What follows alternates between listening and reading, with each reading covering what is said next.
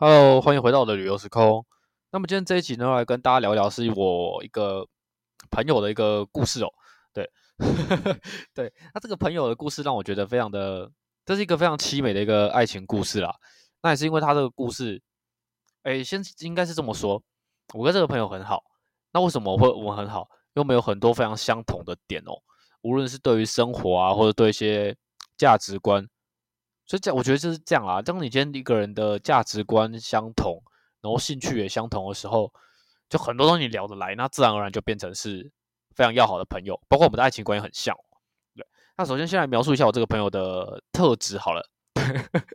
对他的，他就我对他的认识啦，就我跟他认识没有到很久。对，但就是因为能能够能够聊得来嘛，所以交心，所以当然就无话不谈了。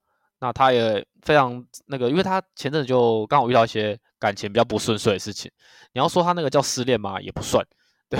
所以其实他跟我，我很开心，他跟我讲了，因为他跟我讲完之后，经过他的描述，加上我自己的一些想象，让我在在上个礼拜吧，看到了，我觉得是我有生以来看过最美的一个星空哦，还有最美的一个日出，对，远胜于我在台东的时期。我不知道为什么。也许是因为心态上的一些转变，对。那今天这一集的标题很长哦，呵 呵对，希望我那个朋友看到之后不会想把我杀死。好，我在这边就先把标题大声朗诵一下。对，这一节标标题啊，扣掉前面的言系列，叫做我觉得大家看了应该也就觉得蛮好笑的，啊叫做夜访五峰旗圣母堂，发现在圣母堂许愿会成真都是骗人的。之那片星空及日出是那么美。一定要说给你听，对，好，这这件事情的起源是这样哦，就是我这个朋友，反正他就是因为经历了一些感情的不顺遂，那究竟是怎样的不顺遂？待会在节目里会跟大家就是做一下分析，跟说一下故事。对，那我呢，这是一个吃瓜群众，在听完他讲完这个故事之后，因为我我原本想再带他一起去啦，就是就就地重游，因为有一派的人一直说，就是触触景伤情嘛，那有人就说什么旧的不去，新的不来。你要去那个地方，然后把它，你触景，你可以改变它。有一派说法是这样，对，我就很想要带这个朋友再上去一次。那反正他跟我去，他也不可能会怎样啊，对吧 所以我本是想带他上去，然后去有一个新的一个体悟哦。对，但我失败了，因为我怎么游说他都不去。对，所以最后变成是我自己一个人去。对，那我就经由他的口述，从五峰前停车场，然后一路的往上，先是经过那，先是在五峰前那片大草原，先眺望一下星空。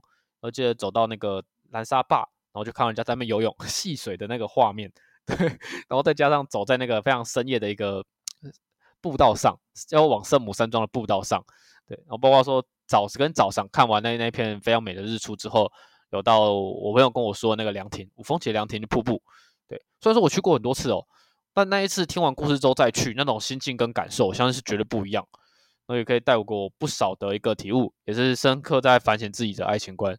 因为我们两个的相同点比较多，那也希望自己以后不要重蹈覆辙，不然现在看觉得说啊，这个人怎么遇到这这种事情，我就觉得，当然身为好朋友很心疼啦，但 就是比较八卦一点，还是觉得很好笑啊，因为他他其实是一个比较被动的，又是一个这个人很奇怪哦，他在大部分的时候是一个非常被动的男生，对，所以当今有一个女生非常的主动打动他的时候，他当然很快就可以投入这份感情。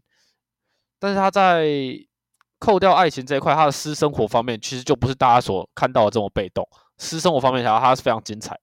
就是我们朋友圈里面就号称，我们都给他一个称号叫渣男了，因为他就四处去找其他女生。他异性缘很好，但也不是长得特别帅，不知道为什么，真是羡慕。反正异性缘很好，就是很认识很多女生啦，对，然后都可以跟那些女生就是可能会有发生到一定的关系，对，然后他都不他都不一直给他，诶，应该是这样说啦。他跟那些女生就是有一些奇妙的关系发展之后，他都不交往，对，很厉害哦，他都不交往，我也不知道为什么。就有些女生明明觉得是已经，我个人认为是一个非常好的对象，就我这个朋友旁观者看过去觉得，哎，这是一个很好的对象，但他们到最后就是，你看，你以为他们要在一起，但最后没有，对。然后每次结束之后，那男生就是都嬉皮笑脸，真的是要，真的是可以用嬉皮笑脸来形容。然后在讲这段过往的时候，总是云淡风轻，哇，这就是我觉得非常。Amazing，想学习的地方，但我没有他帅，所以 所以没什么中异性缘啊。哎，可怜呐。好了，那今天的正题就准备要开始喽。对，那大家先记住是我这个朋友的人设，还有他，因为他就是这样太要怎么讲啊？你说太渣吗？就这样太潇洒的一个男生，所以当他今天遇到这一种事情的时候，我就觉得有一点好笑。对，所以这这这才是我觉得好笑点啊，不是在笑他说什么发生这种问题啊。好了，那接着我们就要准备要进入今天的正题喽。在听完我这个朋友的人设之后，我相信大家就可以非常的能够理解我为什么会笑他。好，不要不要再不要再牵扯这个了。好，那听完他的口述之后啊，因为他其实这几天真的就是半夜就会，据他所说啦，就是反正半夜去半夜出门嘛。那半夜出门的话，之前在台东，如果说要叫我半夜出门，基本上去看夜景，我就跑几个地方。一个是一开始初期的时候很常去的，就是新兴部落，就大家最热门的那个点。那到中后期啊，因为我前面有一集不知道是 p a c k e t 还是我应该 p a c k e t 有录过吧，有一集就是去四格山，我忘记是放 p a c k e t 还是放 IG。对，有一集是去四格山，白天去，然后后面就觉得四格山真的很美哦，因为它可以眺望整个那个平原的部分。然后一个前几次是白天去了，那去到后面胆子比较大，就会。换晚上去，他们路很难骑，但是到上面之后，你看到台东市夜景，我个人认为更胜更胜那个新鲜部落。所以有一阵子的话，变成是会跑四哥山去看夜景。但必须要先说，我这个人其实非常讨厌看夜景。讨厌看夜景的原因，其实我相信大家都知道啊，就是我很怕蛇嘛。我这个人很奇怪哦，大部分的动物啊，我都不太怕，就唯独怕蛇。这个故事我跟大家讲过很多次，就是小时候在田里面打棒球玩的时候。我那时候都穿拖鞋，没有那么专业嘛。然后有一天突然觉得，哎，为什么脚冰冰凉凉的？然后我就往下看，就有一条跟那个稻草长颜色一模一样的蛇在我脚上，超冰的，我怎么甩都甩不掉。可重点是我跟他就是对到眼的时候，那只蛇眼睛是红色，然后在那边吐舌头，我觉得哇，好恶心哦！我怎么甩都甩不掉，后来赶快用手把它拨开，吓都吓死了。然后那个触感就一直现在都记在我心里，所以我现在基本上只要看到蛇就觉得很可怕。能能尽量不要遇到就不要遇到了，对。那让我个人觉得最接近有机会看到蛇的一次，应该是去，对，又要又要又要讲那个，就是回去台中采蓝宝石的那一次。那次我觉得是最有机会接近蛇的一次。那至于有没有遇到，就留给大家自己去听我的 podcast，卖个关子。好了，这不是这节重点。好，因为这这一集为什么我会特别要拉出来跟大家分享，是因为我照我这个朋友的故事啊，后面真的去走了一趟，发现真的是非常的。符合哦，我也大概能够理解啦。为什么他这次结束之后他会有一点难过？应该说这么的难过，对，因为那一片星空真的是太美了，美的美到是你如果 要套一句台湾阿童的话，对邱主任没有感觉都不是男人。对，就是那那一片星空啊，你看到，对啊，你到底要怎么在那个气氛那个 moment，到底要怎么不跟女生有进一步的一个发展？这这一点我非常的认同他啦。毕竟我我也是一个极其被动的男生，所以如果是我换作是我在当下有这个景，然后这个感觉，我相信我也是一样会沦陷下去。好，那首先先跟大家聊一聊我在我认知我眼中的圣母堂哦。这 期这一期为什么会会会下这个标题？其实圣母堂我有来许过愿哦。对，那我许愿的时候是应该是什么时候啊？应该是去年吧。对，去年的时候我刚退伍。刚退伍的时候，原本要来宜兰或台东工作，我是先来宜兰面试哦。那，宜兰面试完之后，后面有跟着我同梯当兵的，我们一起来宜兰玩。那有一天早上，我们就先去那个五峰旗瀑布看瀑布，看完之后再来爬圣母堂，因为两个其实蛮近。然后爬完圣母堂之后，因为那时候圣母堂是有开放的，那时候疫情还没那么严重，我们就进去圣母堂里面看一下。那那个时候，因为你都进去了嘛，即便我没有宗教信仰，但在那个氛围之下，还是默默的跟圣母许了个愿望。都会希望说有一天我可以在，如果我有机会回来宜兰工作了，我一定会再找神上来看看看您这样啊，我也非常希望说有机会来宜兰工作。对，那个时候就刚毕业，然后对宜兰非常的陌生，因为毕竟我在高雄嘛，就几乎是一个最最西南边的一个点，然后到一个最东北边的点，其实距离非常的远哦。我也是非常希望说，哎，如果有机会的话，真的是来宜兰看一看，毕竟宜兰的女生在我认知里面是很漂亮的。对。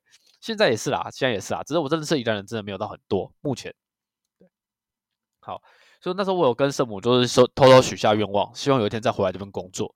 那众所皆知，结果就是后来我先去了台东，对，后来先去了台东，不是说宜兰有什么问题，一样我也后来面试确实也上，那就是综合考量。我后来也觉得其实自己这个当初这个选择也没有问题啦，就先去台东一年，让自己各方面都有在获得更多的补充之后，让自己变得更沉稳、更成熟，然后再到一个更更好的地方来去做历练。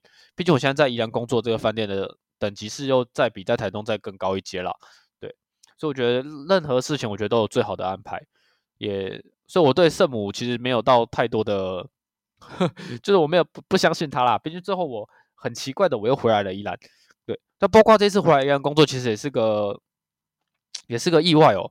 因为本来我是打算要去新竹的老爷工作，对，因为那时候在台东有一次就是有遇到一个新竹老爷的，不知道是喜副理吧还是什么理，完那就是有跟我聊一聊工作的部分。那那刚好我们聊到说想要换工作？然后就有推荐我去新竹的老爷，然后说然后来的话，他帮忙写推荐信啊，然后让我来，就是可以去新竹看看这样。所以我那时候就觉得很妙。那如果有机会的话，真的就是应该要过去看看。然后这一趟的考察之旅啊，我就是照着我朋友跟我分享的一个故事跟时间点，然后去做一次考察。哎，超累的。他跟我说他连续去了两天，所以我就跟着他一样连续去了两天。大家有没有觉得很智障？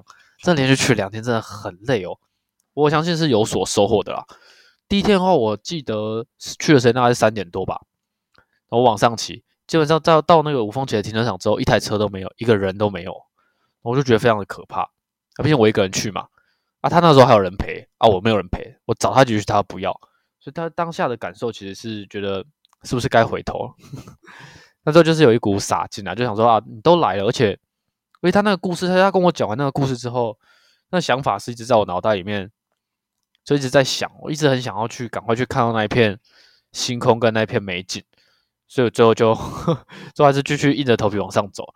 一开始先到那个大草皮啊，先来说一下那个大草皮。那大草皮跟我一年前来这边就来面试的时候去走走，那种感觉差很多。一年前到的时候，也许是那个州的水量比较大吧。那个溪流其实搭配那个草原看起来是非常悠哉、非常悠闲那这一次回去，真的是只能用几个字来形容，就是杂草丛生，感觉有点疏于管理耶。不知道为什么，因为其实我也不是很了解，说那块草皮到底该该该归谁管了。我其实让我这一趟旅程会继续走下去蛮惊艳的一个点，就是因为到了那个草皮之后，一抬头真的太美了，那片星空真的太美了。对看到超多星星的，这跟我在台东看到其实不相上下。你看，就是因为第一个点已经让我非常的惊艳，你才会继续想往上走。就包括到后面的蓝沙坝，这等下到后面再跟大家说。到这大草原之后，其实一开始我最初的想法是想要走到下面，走到那个溪流旁。不过那时候真的太暗，而且基本上没什么光啊，就只能拿手机的手电筒往下走。第一天比较不专业，第一天我穿拖鞋去，那第一天想说。其实第一天我本来没有打算真的要往上走了，就想说先去场看一下，如果 OK，我第二天再去。但就是被那种未知的魅力所吸引，所以第一天后来我真的上到圣母堂去，这超级荒谬，应该是用荒谬来形容啦。在那个草原看完之后，真的是本来很想躺在那边啦，但因为现在夏天嘛，就还是会怕蛇，所以后面就是稍微看了一下之后，就继续往上走。基本上从那个停车场，然后走到蓝沙坝，大概十分钟的路程。应该是五五到十分钟啦，而且一路上都是基本上没有什么路灯，所以走起来都非常可怕。对，那接着跟大家讲一个很妙的事情，就是我走走看，突然看到前面有一盏黄色的灯，然后好像隐隐有有人在唱歌的声音。当下就想说，哇，是遇到什么东西吗？这个时间点，我看一下手机，大概三四点多吧。这个时间点怎么会有人在前面唱歌啊？我 后面 想说都。因为回头其实更暗了，前面有一盏灯，那后面基本上没灯。然后说哦，好了，硬着头皮还是要往前走。就走到蓝沙坝的时候，真的是有点让自己就觉得很安心，因为我往往下看，看到一堆人在那边游泳。对你没听错，三四点多，三四点多，然后一堆人在那边游泳，然后用那个音响播着很大声的歌在那边游泳，真的非常的惬意哦，好像就回到那种古老时候的感觉。哎，让我非常为之惊艳的是，在下面游泳的人啊。他不只是老人，你说老人家睡不着觉会去游泳，没有很多年轻人。一开始在上面看的时候，觉得那个水感觉还蛮浅的，那看因为看人家游的那么开心，而且加上这个水水质很好，所以自己其实也蛮心动，就想说 早上也要找时间去去下面玩个水、游个泳，因为如果不深的话，感觉是可以啦。但因为晚上是真的看不太出来，我在那边大概稍微停留个十几分钟吧，就被那个眼前的和乐融融的场景给吸引。这也是为什么我第二天会再去的其中的原因。对，第一天去其实主要是在找他们到底是从哪里下去，因为我其实去过这么多次南沙坝这这一块，我常常没事的时候就会去那边。去那边看一下钓鱼，然后去那边踩踩水，这样。对，那我去了很多次，但我都找不到下去的地方。那也谢谢这两天让我 意外的发现该怎么下去，这样。对，那至于该怎么下去，就是等到后面再跟大家做分享。对，在刚刚在蓝沙巴那边看完之后，就确实有有像我朋友所说的那种感觉啦，就感觉时间啊好像都就都停留在那一刻一样，因为就看着大家在那边玩水，然后就觉得哎，会有一种。莫名的一种，应该是一种莫名的感觉吧。我我想他现在再去，应该 他现在应该是再也不想去那个地方了啦。对，因为他本来好像有说他要跟那女生下去游泳。对我这样会不会很坏啊？大家只要是来听我的 p o c a s t 他不会杀了我？对，不过他应该是不会来听啦。对，好，没关系，那我就继续往后讲。好，他继续继续往上走，接着就是有一段算是蛮暗的一个平路，因为他还没有到那个要往圣母山庄的点。就前面开始的平路上，其实都还算是有灯，因为第一天到的时候大概四点多，所以其实路上大概就是每隔一段距离啊，就会有一盏灯，不至于到太暗，都还可以顺顺往上走。那再加上我对那边其实相对熟悉，因为我爬了两次的抹茶山嘛，那到圣母堂次数更是更是多，有点已经有点数不清了啦。因为我有时候就无聊就会上去，我喜欢到圣母堂去吃面包。对，就带着面包，然后跑去圣母堂吃，然后去喝他那个水，他那个饮水机装水啊。不知道怎么，我觉得喝起来特别甜。对，那就跟大家分享一个一个我阿公种丝瓜的故事。对，我小时候就觉得为什么阿公种种了丝瓜特别甜。我阿公跟我说，他用他都用尿在浇，那时候觉得很荒谬，哪有人是用用尿浇，然后丝瓜变得很甜？对，然后后来有一阵子我阿公去看医生，然后发现我阿公有糖尿病。好了，没有啦，这是乱讲的，没有这一段了。阿公很健康，对，好，那这就哎，刚刚讲到哪里？哦，就那个山泉水喝起来就觉得很甜啊，但其实我也不知道到底是不是心理作用，因为它是其实是饮水机的水啊。有一次我在上面跟他们那个算是修女吧，对，他修女是坐在上面的哦，那上面还有住神父，很妙。有一次我要就一大早在那边吃面包的时候，神父看到我就穿短裤然后短袖加一双拖鞋。神父就跟我说：“我绝对不能去爬山。”他跟我说：“我要是这样子去爬山，一定会出事。”他极力的阻止我，即便我跟他说我没有上去，对他还是疯狂的阻止我，甚至就说要甚至他要挡住我的去路了，不让我再往上走。我觉得这哇，这我真的是非常感动，就因为他他我相信他在上面应该也是没有收入的吧，对吧？圣母堂这种东西，感觉就是靠大家乐捐啊。然后其实心境的转折啊，大概是从一开始。在走那个山路，开始觉得多少有点担心。那到后面越走，觉得诶越来越熟悉。对，到时候到圣母堂的时候，其实就有种感觉到回家的感觉。对，其实到晚上到上面就觉得，其实也没有想象中那么可怕。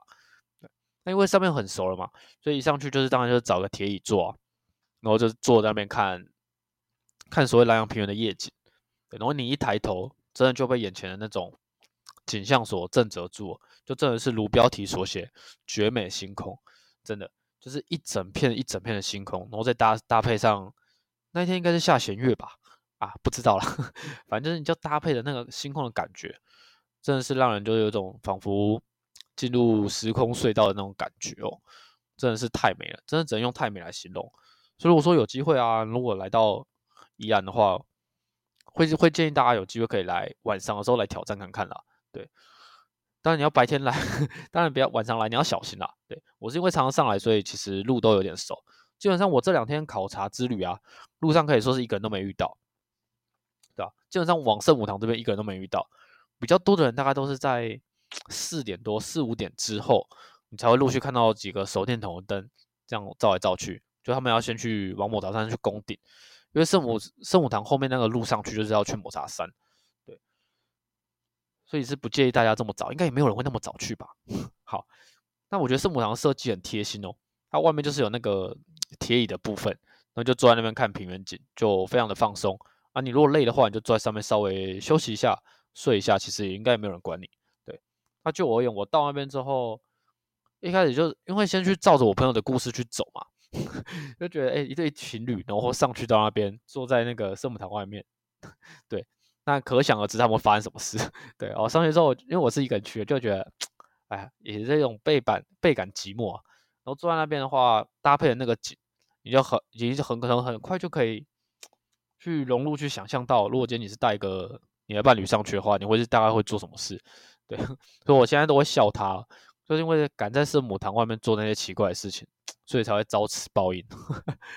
对，然后每次跟他讲完，他就只会比我中指，对吧？好，就不要不要再这样嘲讽他了，毕竟他，我觉得他心里应该也不好过。对，然后就照遵照他这样跟我讲，晚上到圣母堂上面，圣母堂其实也是一片漆黑。他唯一有打灯的，就是在那个圣母像圣母像那边。那圣母像那个故事的话，相信大家应该如果有机会去的话，就会神父会说给你听了。我一开始会知道这个故事，就是神父说给我听。反正就是有一群人去爬抹茶山，然后爬爬爬，要下山的时候遇到一些一些问题，然后我们找不到路，迷路了。对，然后最后好像是圣母显灵吧，把他们带到一个洞穴里面，然后最后就平安的度过这这次灾难。对，然后从此就有这个。圣母堂、圣母洞出现，所以晚上上去基本上唯一有灯的地方就只有两个，一个的话是那个修女或神父他们住的地方，那再来就是圣母洞那边，它要打一盏灯哦，对，所以其实基本上没什么光害啦，那个灯也是非常的微弱。我在那边坐着坐着坐着想，一开始是在想事情，对，但想的事情很多啊，有想工作啊，有想感情啊，那有想就是一些旅游类的东西要怎么去去做发展，并且来到宜兰州。一切的发展并没有我想象中的顺利跟顺遂，很奇怪哦。在台东的时候想着宜兰的点应该会很多，就真的来宜兰之后发现太多太多的观光工厂。那观光工厂跟我们这这个 频道的风格是格格不入，对，所以会 让自己觉得好像找景点方面好像有点受挫，就有点想说啊，不然就要再换下一个县市吗？还是要回家呢？回家第一次有了回家这个念头，对，就以前你在台东的时候跟我说回家，基本上。不可能，但到现在的话，真的是有一种想，就是想回高雄工作这种感觉。毕竟在外面也漂泊了一年多嘛，多少还是会有点想家。好，所以其实在上面呢，搭配的那一片那一片星空，能够想的事情真的非常的多。对，我不知道大家有没有看过那个萤火虫，应该是萤火虫之墓吧？对，它有一幕不是就两个小朋友，然后旁边都是萤火虫嘛。虽然说 大家后来去看它，真的是战战斗机跟炸弹嘛，但其实当下就真的会有那种感觉哦，好像星星都要掉在你身旁一样，真的非常的美哦。所以如果有机会，真的是建议大家可以去看看。那不要问我说有没有照片，因为我手机拍不出来。我尝试着要拍哦，但真的拍不出来。我手机打开，然后就真的是一直拍到一片漆黑啊，真的是蛮惨。最后就把这片星空做个简单的总结，就是如果我下一次。问我会不会再来的话，我的答案是肯定的，是一定会想再来。对，好，那其实最最让我其实也不是说不能用最啦，就是也蛮期待，就是那个黑夜要到白天的那个时那个转折点哦。因为在上面的话，其实那个从圣母堂那个座位去看出去啊，它其实只有一块是可以看到南洋平原景，那另外一边的话其实是被被山所挡住哦。对。那它太阳升起来的地方刚好就是那座山挡住的地方，所以开始你是可以看到，就是一片看起来蛮蛮黑的天空，然后慢慢跑出有点橘色的光，然后最后突然变成蓝色，那个景真的是非常的漂亮。很可惜啊，那时候没有拿手机出来拍缩时，不然该真的是还蛮漂亮。对，那如果那时候有拍的话，现在可以跟大家做分享，不过蛮可惜，那时候就顾着在冥想跟享受眼前，享受当下。对，好，但他从我这个朋友他的故事里面，也是让我就是有一个新的领悟啊，就真的是要及时行乐，然后把握当下。对我觉得这个朋友蛮，诶，他其实也没有啦，对他其实也蛮把握当下，只是他他可能自己也没有想到，那那件事意外发生这么快。对，好，那今天的主题比较多在讲那个圣母堂夜景这一块，那还是要拉回来跟标题有点 match，就是五峰起瀑布的部分。那我朋友是说，他是就是在上面看夜景，然后看到天亮之后再前往那个瀑布那边。对，那瀑布那边其实我也蛮熟的，因为也去过不少次。那讲到瀑布这边的话，就会跟大家分享一下，如果下次有去啊，就穿拖鞋去就好，因为它那路不会难爬，然后还可以去去溪里面抓溪虾。那跟大家分享抓溪虾的小诀窍。那虾子啊，都躲在石头下面，或者就是拿一个那个类似网子，然后把石头搬开，一堆西虾就跑出来了。这片西虾是真的都还蛮大只，我在台东比较少看到那么大只的西虾，不知道为什么。照理来说，水质应该差不多啊，还是宜兰的水质比较好，因为我知道要能够培育得出，要养得出西虾，那个水质要是非常的好才有办法，而且要长那么大只。对，这是一个蛮特别的一个经验啦。对，那凉亭跟五峰旗瀑布就不跟大家多赘述，因为其他很相对圣母堂，其实相对简单，而且。